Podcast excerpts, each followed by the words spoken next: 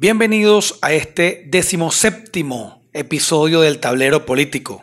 ¿Será que este es el mismo tablero político? A lo mejor es el nuevo. ¿O es el originario? Vamos a ver.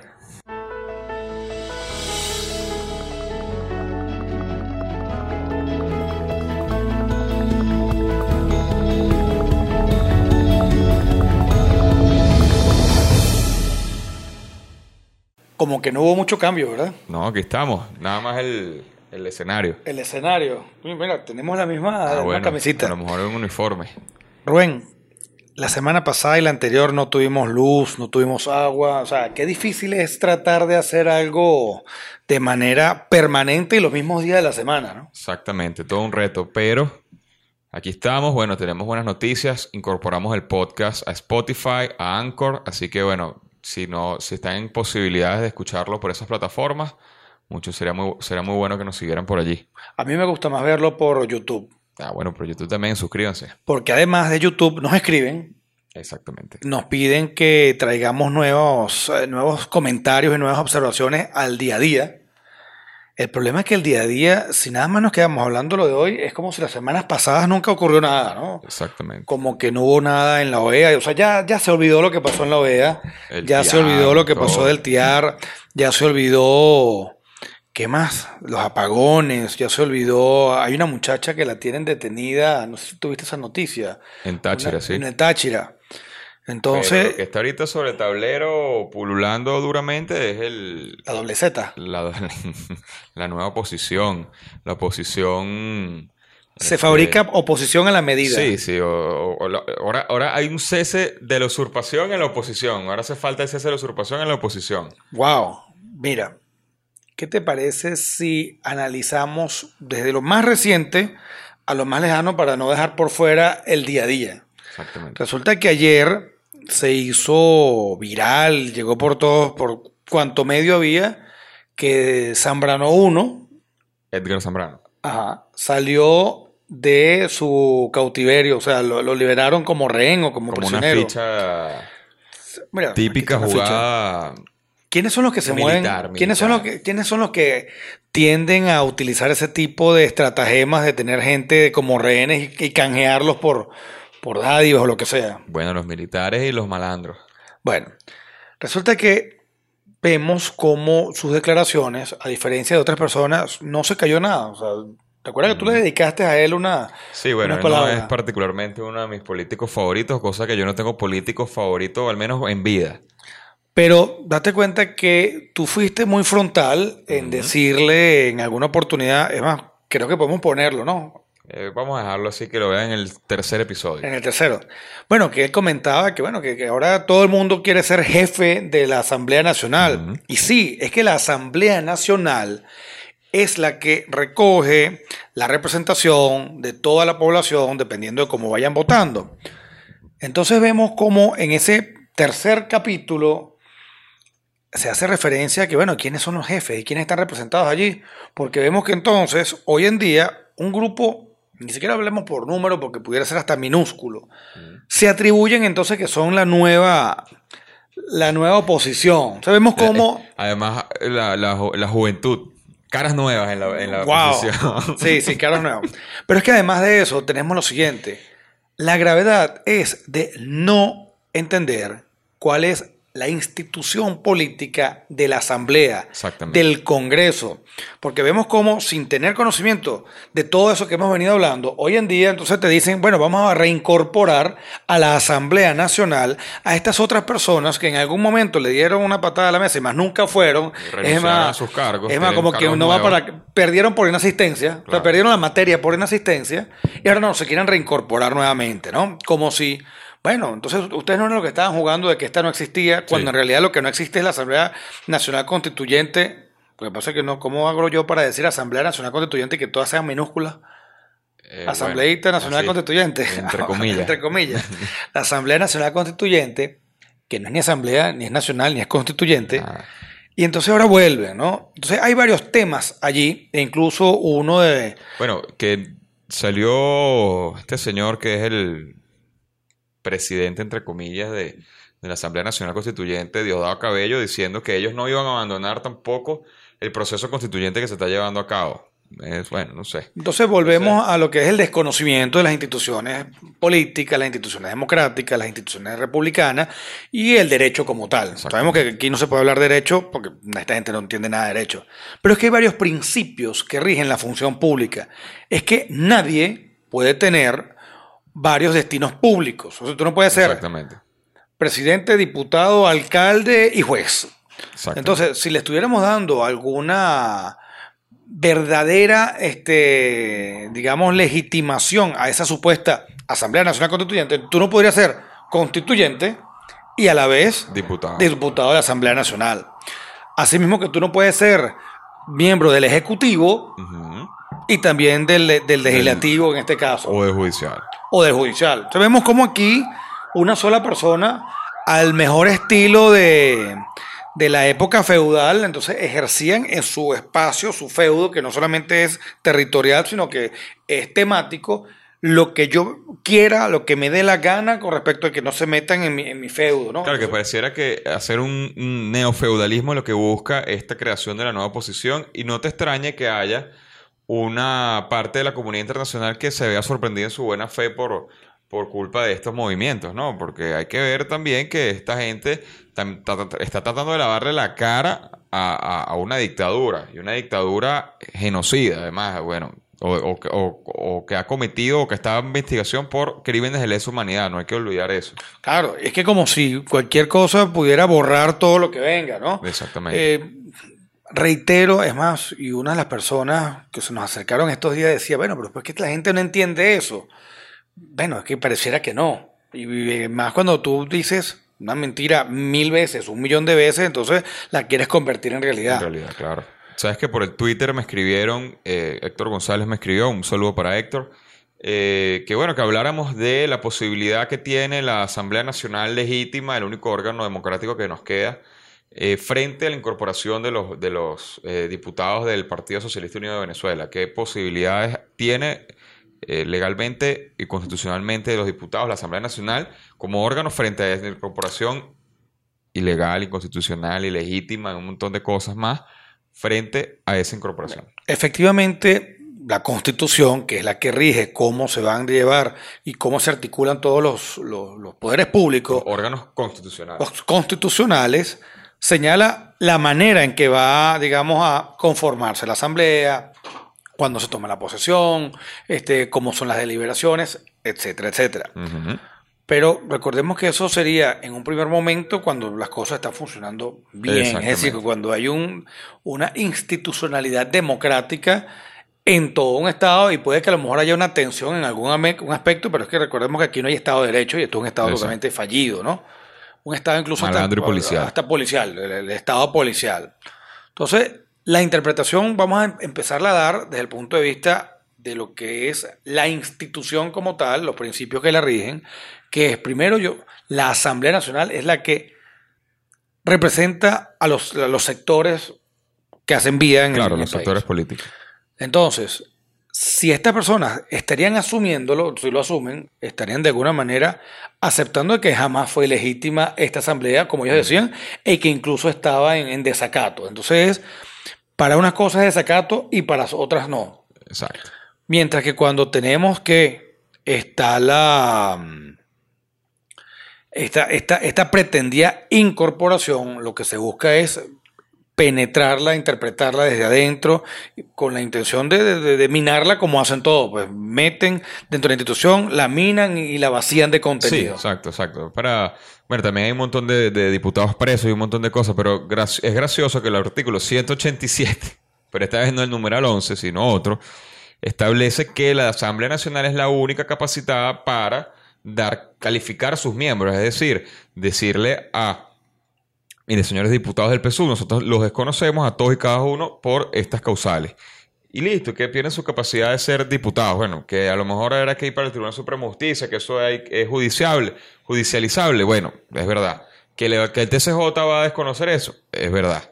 O sea que la solución está en el 187 también. En varios, varios lados. Bueno, un artículo. Bueno, es que el 187 también lo hablamos. Es todas y cada una de las funciones que tiene el Poder Judicial, el Poder Legislativo, en este caso. Claro que no solamente es hacer leyes, Que eso, eso nos abre el otra control puerta. político y eso es parte in- incluso del control político, poder calificar a tus miembros y decirles, mira, te desconozco o no como diputado porque, bueno, te has tenido una conducta que no, que nosotros como cuerpo legislativo eh, no toleramos, creemos que va en contra del puesto, en contra de la majestad que es un parlamento, un congreso o una asamblea, como lo quieran llamar, y entonces por eso es que el as- es la propia asamblea la que puede hacer eso y no ningún otro poder, ni el, ni el, ni el digital, no, ni el judicial, ni el eh, ejecutivo. Si tenemos cinco poderes, no podemos tener uno más Un que poder el poder, digital. el poder digital. Bueno, Bueno, o sea, esa parte la has estudiado tú. En definitiva, aquí lo que podemos tener más que claro es que no hay institucionalidad democrática, en el caso pre- preciso de Venezuela, republicano. Y mira, como para... Es una, una, una capa de violación por encima de la otra para ir violando todas las demás, para ir olvidando todo lo anterior. Entre ellas es la comunidad internacional, el hecho de que se haya activado así como si fuese un botoncito. el primer lo- lo que es paso el para el. TIAR, que es el Consejo Consultivo. Interesante lo que ocurre en la OEA. Pero es que también lo que ocurrió en la OEA, vemos, tenemos que verlo en el marco siguiente. Venezuela pretende salirse de la OEA. Sí. Entonces, agarramos otro tema que tenemos que importante desarrollar. ¿Es que acaso los estados son los sujetos de derecho internacional en toda clase de tratados? Entonces, entonces eso está ahorita también Claro, en y bajo eso estudio. puede ser también parte de, de- del TIAR, a lo mejor entra dentro del- de, los, de las motivaciones para el TIAR. Pero me llama poderosamente la atención las declaraciones de Juan Guaidó, presidente encargado de Venezuela, que señala que, bueno, que el, el esquema de Oslo, es decir, el diálogo, se agotó. Entonces, ¿qué podemos pensar respecto de eso? Eh, Yo creo que todo lo que está pasando hoy en día es producto de haber aceptado los primeros diálogos, porque ya es recurrente, sistemático, eh, ya no sé cómo más eh, señalarlo, de que es evidente que todo esto es una maniobra política. Bueno, ahí está. Ahora, volvieron a como no, como no había manera de dialogar con estas personas de la oposición legítima, por decirlo de alguna manera, o la oposición que no tiene 400 años entre todos sus miembros. Este, Oposición A y oposición B. exacto. Entonces, eh, bueno, se inventa su propio diálogo o es que la posición que estaba antes eh, también era inventada y no les salió del todo bien. ¿Qué está pasando? Entonces, además, hay unas propuestas de crear un consejo de gobierno donde estén las Fuerzas Armadas. Por Dios, y las Fuerzas Armadas son una organización militar que no tiene nada que ver con el aspecto civil, que el aspecto civil es gobernar. Bueno, retomamos otra vez la falta de institucionalidad. Pero ¿qué podemos decir aquí? Estamos en una situación de Estado fallido, lo he dicho mil veces, Estado excepcional. Lo que cabe, lo que cabría en realidad es que, vista la situación de la conformación de la Asamblea, la Asamblea en esta, esta encargaduría, porque eso es otra cosa, tratan de ver a Guaidó como si fuese un presidente electo y no, claro, no, lo fue. Está en condición de encargaduría, porque vi una noticia que no pude terminarla de leer en sus detalles, en el sentido de que ahora, ahora la Asamblea lo volvió a ratificar, ahorita él, no sé, algo ocurrió Bueno, en estos días, él no pero puede ser presidente encargado de la República si no es presidente de la Asamblea. claro, es que la, la encargaduría le corresponde es al presidente de la Asamblea, sea quien sea. Claro. Es más, eso también es extensible a la primera dama encargada, ¿no? Porque la llaman hasta así. O sea, nos han metido una cosa en la cabeza que no es más que para distraer la atención de lo grave que es la violación de los derechos humanos de manera sistemática, de manera que ya compromete no solo la responsabilidad del Estado, sino la, la- la responsabilidad personal de aquellos que son violadores de derechos humanos y que, bueno, incurren incluso en hechos de, de- de- de corte penal internacional Claro. que nos lleva también a Pero- otra nueva noticia. ¿Y dónde me vas a dejar a Carvajal? Bueno, el, Estado español, el Reino de España, tiene todo el derecho de eh, negar eh, una, Una una extradición. Como ha pasado también aquí en Venezuela, que ha negado extradiciones que- a su claro, lugar. que o habrá sea, que ver los términos de la, de la negativa, pero yo creo que este es un hecho muy interesante lo de Carvajal, pero los puntos del acuerdo. Hay ambos puntos que coinciden tanto del acuerdo de la, de la dictadura con los sedicientes opositores, tanto como de Juan Guaidó y la presidencia de, encargaduría- de encargada, que es un nuevo CNE. Entonces, bueno, van a nombrar un nuevo CNE, dijo Nelson Bocaranda que suena a Leopoldo Pucci como nuevo presidente, del, eh, nuevo rector del CNE. Entonces, bueno, chévere lo del CNE y el, y el registro electoral. ¿Sabes que hay una fábula que es la del sapo y el, y el Y escorpión? el escorpión, claro. Ustedes saben cuál, tú sabes qué Sí, consiste, sí, ¿no? sí, sí, claro, que un escorpión le dice a un sapo, mira, pues ayúdame a cruzar el río y cuando está del otro lado, Ni siquiera cuando está al otro lado. lo... pu- lo- lo- lo- El mismo escorpión le dice, el sapo primero se niega y le dice, mira, pero ¿cómo te voy a llevar si tú me picas y me puedo, puedo morir? Entonces el escorpión le dice, ¿cómo te voy a picar si yo te pico y nos hundimos los dos y nos acabamos los dos? Y en efecto no terminaron de pasarse en el medio del río, es que lo pica y dice, mira, ¿pero por qué lo hiciste? Bueno, porque es mi naturaleza. ¿Tú crees que haya sinceridad y que sea genuino la conformación de un CNE en los términos como está pre- previsto en ese acuerdo? No. En lo absoluto. Tuvimos incluso, en, ¿te acuerdas que estuve reunido aquí, que estuvimos hablando Uno de los episodios que se habló de elecciones libres en blockchain. en blockchain? Eso hay que retomarlo. Entonces vemos como las elecciones fuera una manera de... Otra maniobra más. O Sí, sea, otra que- maniobra más de, de- de- O sea, lo que no tú lo has dicho 20 mil veces en muchas exposiciones y muchos videos de este canal. Este, que bueno, que, que por cierto tenemos un proyecto nuevo que a lo mejor contamos más tarde. Eh, las elecciones, lo más importante no es el voto. Es la institucionalidad, es que se respeten las decisiones que ahí se llevan a cabo, es el Estado de Derecho y es la posibilidad de un ciudadano denunciar y hacer un montón de cosas más. Cuando se habla de elecciones libres, a eso es lo que se refiere. No es simplemente el, el acto de votar, o sea, el, depósito del voto. Es la manera como se financia, es la manera como está conformada, es la manera como se verifica, es la manera incluso como se lleva adelante una campaña. que porque te sea transparente, que la sea transparencia el, el- el proceso electoral, el registro electoral, un montón de cosas. Entonces, que no haya una gente sometida y obligada y subyugada a votar por una cuerda de, de ampones que llaman colectivos o círculos bolivarianos, como se llaman. O que les vayas a prometer que les vas a dar comida o que lo que Exactamente. sea. o sea, no, Aunque bueno, eso es bastante no puede haber discutido. vicio del consentimiento. Lo podemos dejar eh, para otro para otro episodio, el vicio de consentimiento, porque muchas veces las elecciones son comprar votos. Claro. Pero, Es venderte, pues. pero Es- es habrá mercadeo. que, hay, que, hay que analizarlo con detenimiento, porque las- lamentablemente ahorita no podemos entrar en ese tipo de exquisiteces que nos gustaría aquí en el tablero político, porque bueno, las circunstancias de Venezuela son paupérrimas, terribles y, y, y- y- y cutres además. Mira, mencionaba que yo lo había repetido varias veces y yo pensaba que iba a decir que yo afirmaba en algunas que otras charlas de que la última elección libre que hubo en Venezuela fue la de diciembre de 1998. Y lo sostengo. Y lo sostengo y date cuenta cómo incluso esta pretendida reorganización del CNE va en la misma línea, ¿no? Claro, claro. De que tú no puedes ir a competir limpiamente y no se puede considerar que sea transparente si tú escoges tu opositor Ah, por supuesto. y escoges tu Bueno, árbitro. entonces, así, yo, la- así hasta yo soy campeón mundial de Ah, fútbol. bueno, por supuesto. Entonces vas a poner a competir eh, la gente de baloncesto eh, en silla de rueda con la, la NBA, con el campeón de la NBA. y además le pones un, para Eh, que no haya problema, exacto, un, árbitro a tu favor. Exacto. Entonces, bueno, eh, ahí está. Henry Falcón no le hizo el juego político con las elecciones fraudulentas de Maduro. No, hay el, el- ¿Cómo se llama? ¿Qué- el qué? que tiene 400 años en la política, después que es un poquito de contemporáneo con Henry Ramos, ¿Cuál?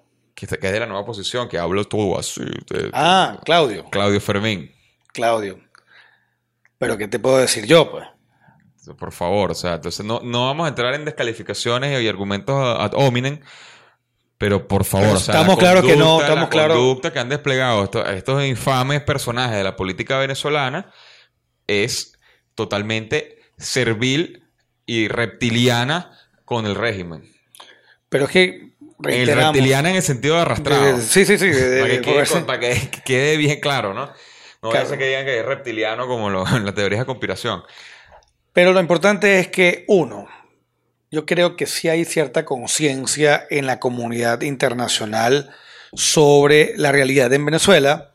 Eh, en este mismo espacio tenemos un podcast que en- es en inglés y nos, nos preguntan sobre eso. Venezuela Y ya que estamos hablando de la comunidad internacional, hay otra cosa bien importante. que es cuando existen leyes, normas que la comunidad internacional las acepta como superiores incluso que el, que el ordenamiento de los propios estados, esas no son renunciables. Estamos hablando de lo que son las normas, de lo, de, de lo que es el alcance del Just Cogens, que son en derecho internacional privado, que no son renunciables. ¿Y por qué lo menciono y lo quiero atar con una reflexión anterior?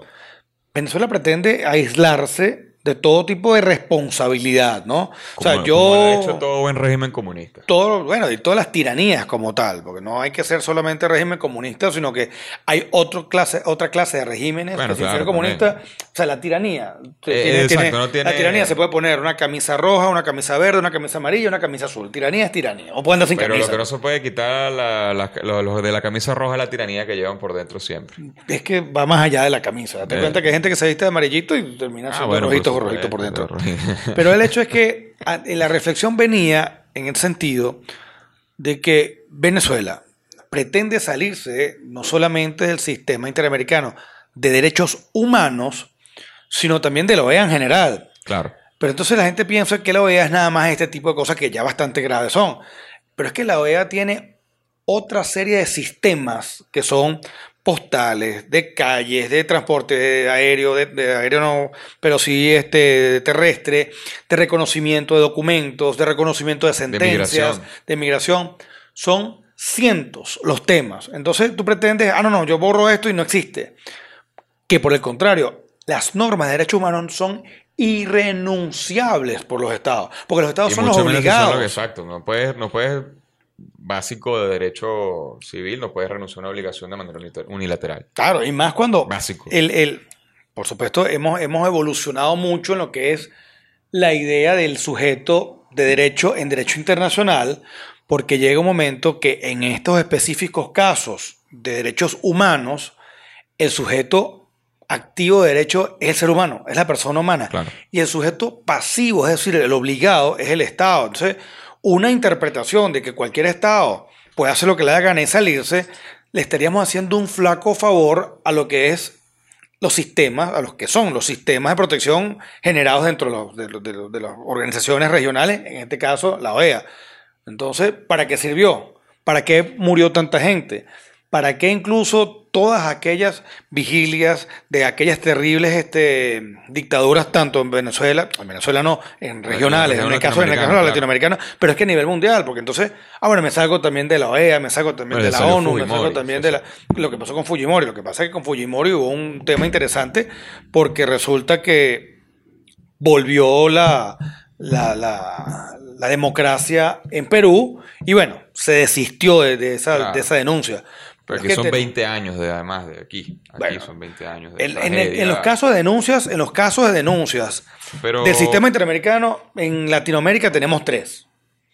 El Ajá, caso de, Roberto, ¿Qué pasos puede dar ahorita la OEA, hoy, hoy, frente a, A esta través- nueva oposición y qué puede hacer la comunidad internacional frente a esta nueva oposición, entre comillas, para la gente que nos está escuchando a través de Spotify, Anchor y cualquier otra plataforma de la audio? comunidad internacional, desde las medidas que están en el, en el TIAR, que las, las hay desde bloqueo este, diplomático, económico y hasta nadie la quiere. Pero Ah, date por cuenta cierto que, que... que este hombre, se me olvidó, se me olvidó olvidar el nombre, eh, ¿De quién? Se te vuelve a olvidar otra vez. se me volvió a olvidar. Eh, este hombre que habla así todo rimbombante. Claudio. Claudio Fermín. Dice que el, el bloqueo o las sanciones son la asfixia a la economía nacional. O sea, los 20 años de comunismo, de expolio, No expropiación, persecución a los, a los privados, persecución a los comerciantes y además satanización de todo aquel que intente generar riqueza, eso no son una, una, una desgracia para, para la economía nacional. Entonces, ese que se pretende hacer llamar eh, de opositor. O sea, ya basta. Yo creo que eso ya el venezolano lo tiene hastiado de, de, de- no, que, que haya 20 años una persona sin, que no lo deje trabajar y que le- y además eh, propugne la guerra, la- la- la- la- el conflicto de clases y esas basuras marxistas. Las cosas que están pasando en Venezuela. Tienes el peor momento que hemos tenido hambre en Venezuela Totalmente. y al lado de eso tenemos unos bodegones y un efecto tranquilo, así como los food trucks, ¿no? Bueno, pero Unas 2% cosas- de la sí, economía. Pero que eso- ¿no? este- sí, pero date cuenta de, de- de- ¿Será que lo, lo- lo dejamos por la segunda parte? Pues este nos está agarrando...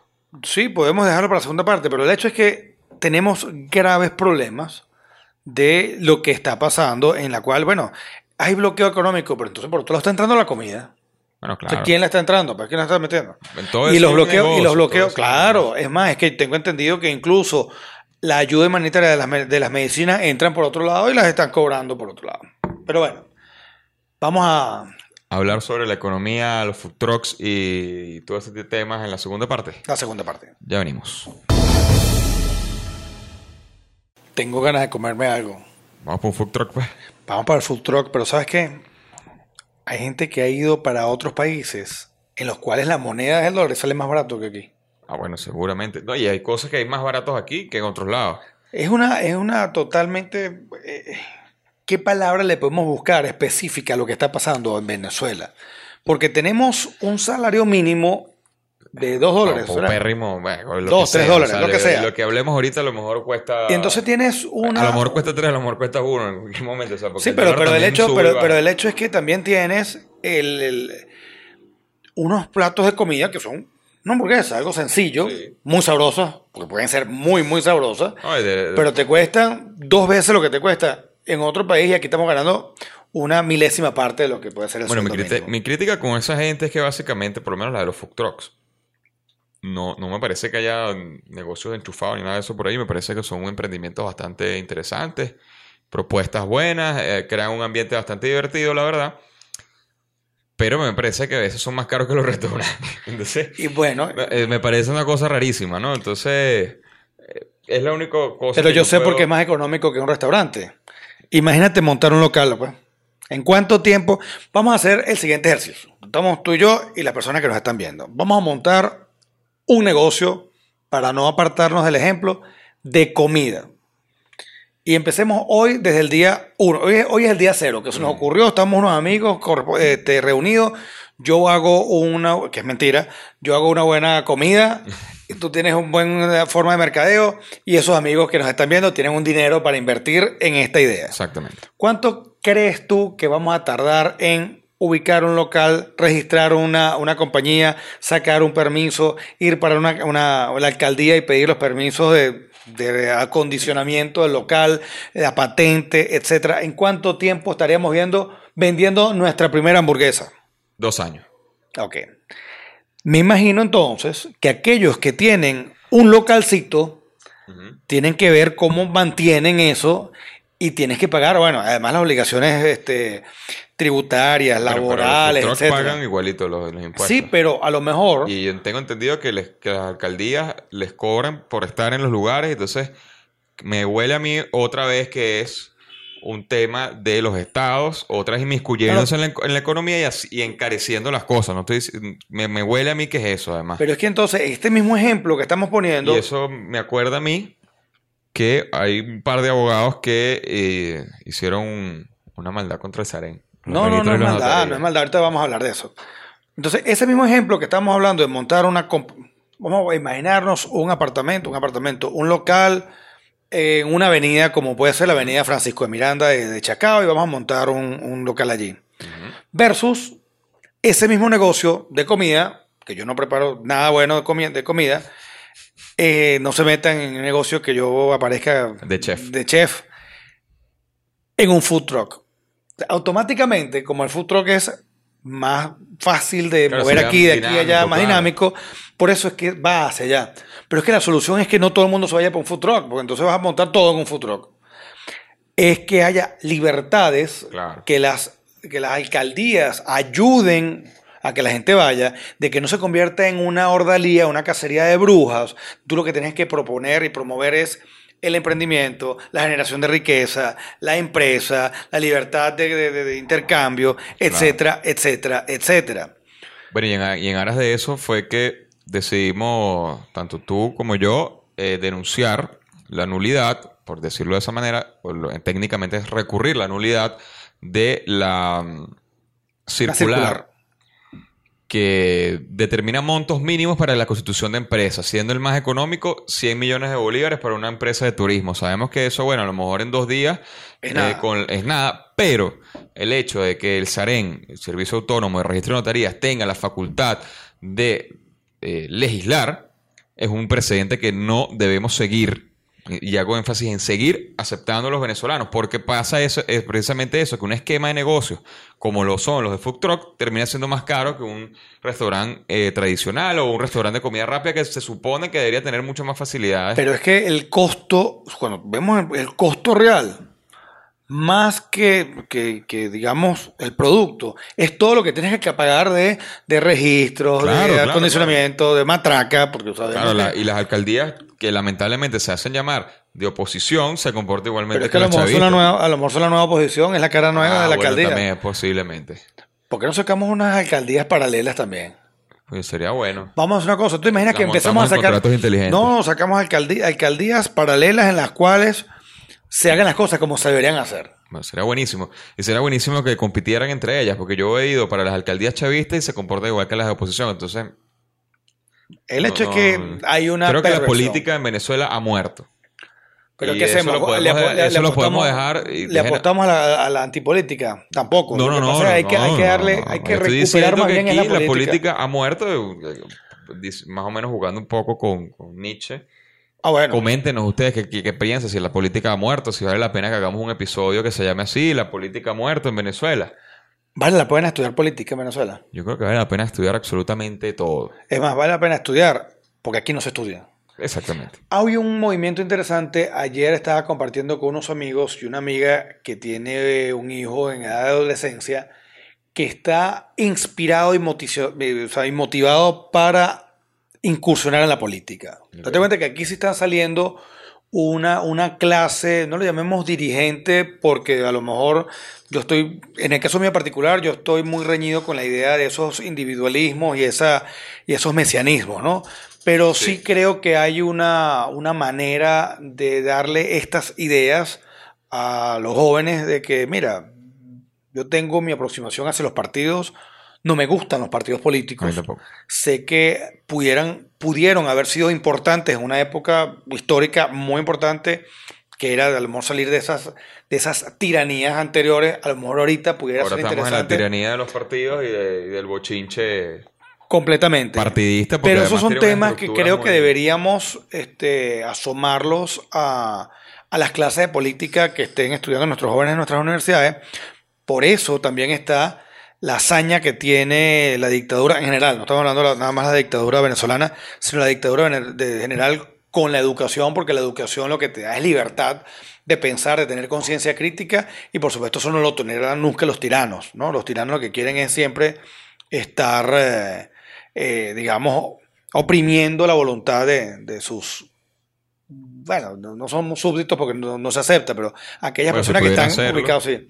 Claro, pero- Si pudieran ser sub- si ellos pudieran Ah, no, si fuera por el tirano. Ah, bueno, eso me abre otra, otra, otra ventana. ¿Tú has visto los, las expresiones de la nueva oposición? ¿Cómo es? Así pongo la entre minúscula. comillas, ¿no? entre comillas. La minúscula. Eh, La, min- o- La minúscula de oposición y, y la comi- comillas y, y comillas y asteriscos bastante en el pie de página con todo lo hacen para no, para la paz. con- por la paz, para evitar la confrontación. Eh, dijo la- Timoteo, para ellos la- para dijo la- Timoteo Zambrano, uno de los primeros que salió con la bandera eh, dialoguista, por llamarla de alguna manera, enarbolando esa bandera, que él- ellos fueron a Miraflores a reunirse con Maduro para renunciar a la ira, a, O sea que la paz es sometimiento. Y, a- y a- y- y- y- y por la paz del país. Es decir, que para ellos la paz es el sometimiento absoluto. Arrastrarse como ellos. Y también dijo este hombre que se me olvida el nombre siempre, Claudio Fermín, que eh, ellos son una gente seria que no van a llamar a la intervención militar de Venezuela. Bueno, yo espero que nunca le, le secuestren la casa, señor Fermín. El problema, volvemos, es, es un estado tiránico, es eh, algo muy grave. No voy, a, no voy a repetir en eso. Casualidades. Dos personajes Zambrano en, en las noticias, ¿no? Eso es- conseguir apellidos que empiecen por Z, Serpa, Zambrano, es difícil. Pero Zapatero. dos, Za- Zapate- ah, bueno, Zapatero a su zapato. Pero Dos Zambranos a la vez es mucho Zambrano, ¿no? Y muchas Z juntas. A lo mejor le podemos decir el, el- el diálogo triple Z. Puede ser. Porque da sueño. Z2Z. Z, ah, bueno, Z, Z, Z, Z. Puede ser. Tenemos una nueva semana que inicia ahorita con estos eventos de la nueva oposición, estos eventos de, De la la, nueva agenda guerrilla. de la nueva. ah, bueno, la- de- se nos olvidó también, porque ves, tapan una con la otra, Claro. Yo creo que es uno de los peores errores que ha cometido Maduro. el darle la bienvenida a. ¿Y tú crees que en Colombia no cometieron muchos errores haber firmado ese tratado de la paz, ya que hablábamos de la sabes paz? que eso está sometido a, a los designios del foro de Sao Paulo. Bueno, O como le decimos aquí, el foro de los indeseables. Yo no sabía que tú le decías de los le, indeseables. deci- le dijimos alguna, alguna vez le pusimos un, un título. No, era el truán famoso, ¿no? Era el nuestro- foro de los truanes. de los truanes. Pero bueno, el cuento no va más allá de que la complejidad de la situación nos obliga a mantenernos pendientes. Me preguntaban qué era el TIAR también, porque se reactiva. Pero ya hay, un- ya hay dos podcasts al respecto de eso. Eh, bienvenidos al Vayan, podcast. Si no, si no los han visto, vayan y, y. Para que estén ¿Qué preparados planes- para la próxima. ¿Qué planes hay para el canal de YouTube y para los proyectos? Bueno, además de eso, vamos a invitarlos a ustedes para que nos den, digamos, recomendaciones en cuanto a lo siguiente. Estos programas ya los podrás escuchar en su formato de podcast a través de... Spotify, Anchor y próximamente Apple Podcasts y Google Podcasts. Y por otro lado, tenemos otra línea de este, programas que van a ser de 10, 12 minutos sobre temas específicos. Puede ser constitución, otro va a ser sobre derechos humanos, otro va a ser sobre justicia constitucional de varios lados para poder entender, entre ellas una famosísima sentencia que fue en los Estados que- Unidos. ¿Será que damos un adelanto en nuestras redes sociales? Le ponemos el... Algo ahí, pues no, no, no digas que es. Vamos a ver, vamos a ver, vayan a nuestras redes y síganos, a ver Dale. si damos un adelanto. Ok, en las redes sociales puede que pongamos algo semivelado. Cultura Jurídica ORG. Tenemos también unos libros, vamos a, vamos a donar los libros, vamos a rifarlos. Vamos a, vamos a ver si sacamos ese adelanto y los invitamos para algunas sesiones que vamos a tener de derecho. Aquellos son abogados, otras no van a ser de derecho, sino que van a ser de, de conocimiento general. De Y bueno, también se nos pasó eh, en nuestra página web, pueden ver el recurso de nulidad que interpusimos Roberto y yo contra el Sarén. Allí lo pueden ver, lo pueden descargar, lo pueden leer y bueno, Las personas que coméntenos qué les quieren- parece. O Sí. se- si, se, si se quieren unir al recurso, también bienvenidos sean. Y yo creo que son eh, cosas que sabemos que al- en tiranía no, no van a prosperar a nivel judicial, pero no hacerlo es aceptarlo. Exactamente. Por lo menos para que no, no se vaya a pensar de que hay una aceptación tácita de esta que están haciendo estas personas. No, no fue interesante porque además con ocasión a esa, a esa demanda nos invitaron. Estuvimos en una reunión de verdad muy cordial con la Inspectoría General del Sarén y nos comprometimos nosotros a enviar una, bueno, más que nosotros, yo, a enviar una comunicación donde recojamos todas las inquietudes de la ciudadanía. Yo tengo varias ya que me han me, he reunido con unas personas y la han señalado. todas aquellas personas que tengan una inquietud, déjenlo en los comentarios de este video o en nuestras redes sociales. Bien sea en Caracas, en el interior, de situaciones que me dicen que están muy, muy graves, no solamente en derecho mercantil, en, el- digamos en el particular que era lo que estábamos nosotros atacando, que es la pretendida este, legislación vía, vía Vía circular, circular que- pero terrible. también puede ser de los, de los permisos de viaje de, de niños. de menores, claro.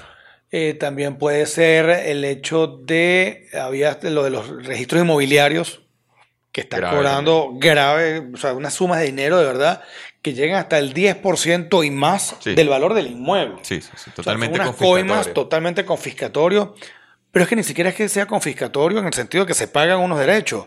Es que lo está agarrando para el propio bolsillo de los, de los, de los... Bueno, es que la corrupción dentro de la corrupción. Nos decían que había hechos de corrupción que, que tratan de abordarlo, pero es que no lo puedes abordar Claro, pero eso con se soluciona es con libertades. exactamente con- eh, eh, eh, quitando el foco de corrupción. Y, a lo mejor no tienes que hacer de una manera violenta, no tienes que llevarte preso un montón de gente, porque bueno, este, que le quede en la conciencia de cada quien que, que se mete en el juego de corrupción y que cada vez que ve a alguien comiendo de la basura, ojalá le, no pueda dormir, porque eso es lo que al final deja la corrupción. Mencionas la corrupción y de, bueno, de meter a la gente preso, ¿no? Es que el tema de la corrupción no es un tema de derecho penal, Exactamente. de meter gente presa. Tú lo que haces es abordando los hechos que generan la corrupción. Y los hechos que generan la corrupción no son otros que aquellos que limitan la libertad de las personas en, en- en transar, en Pero moverse, eso es etc. otro tema para otro podcast, ¿no te parece? Para otro episodio. El de la corrupción. Sí, sí. Pues es más, Vamos a, bueno, que nos comenten. ¿Qué prefieren primero? Mira, si el, si hablamos de corrupción. Hablar de la política ha muerto o hablar de la corrupción. Y invitamos al profesor Fernando Fernández a ver. Fernando tiene un trabajo bien interesante sobre eso. Podemos hablar también de cuál otro. Bueno, es que el día a día nos, nos, nos abraza y nos convoca Sí. a decir las cosas. Podemos hablar, a lo mejor si llega algo de lo que está moviéndose en la OEA, sería interesante, porque nos olvidamos de la OEA por esto que está pasando, no nos olvidamos. Nos Bueno, lo, imponen lo- lo- esto. lo pusimos en, en stand-by. Eh, ¿Qué más tenemos? Los servicios públicos también pudiéramos hablar. No hubo en varios lugares de Caracas, pero parece que ya es la normalidad en el interior, servicio de energía eléctrica. Igual ocurre con el, el de aguas, el de recolección de basura, ese sí hace años. Podemos no hacer un episodio también de si los derechos básicos, agua, luz, electricidad, educación, etcétera, son derechos humanos. ¿Tú qué crees? Vamos a ver, vamos a dejarlo en- Ah, en ok. stand-by. Entonces yo creo que todo por hoy, Doc. Bueno, muchísimas gracias. Nuevamente en el abanico de temas que tenemos en el tablero y las jugadas que tenemos en el tablero, ustedes son los que nos pueden ayudar a ver cuál es de mayor interés. Los esperamos, suscríbanse y sus opiniones siempre son bien recibidas. Hasta luego.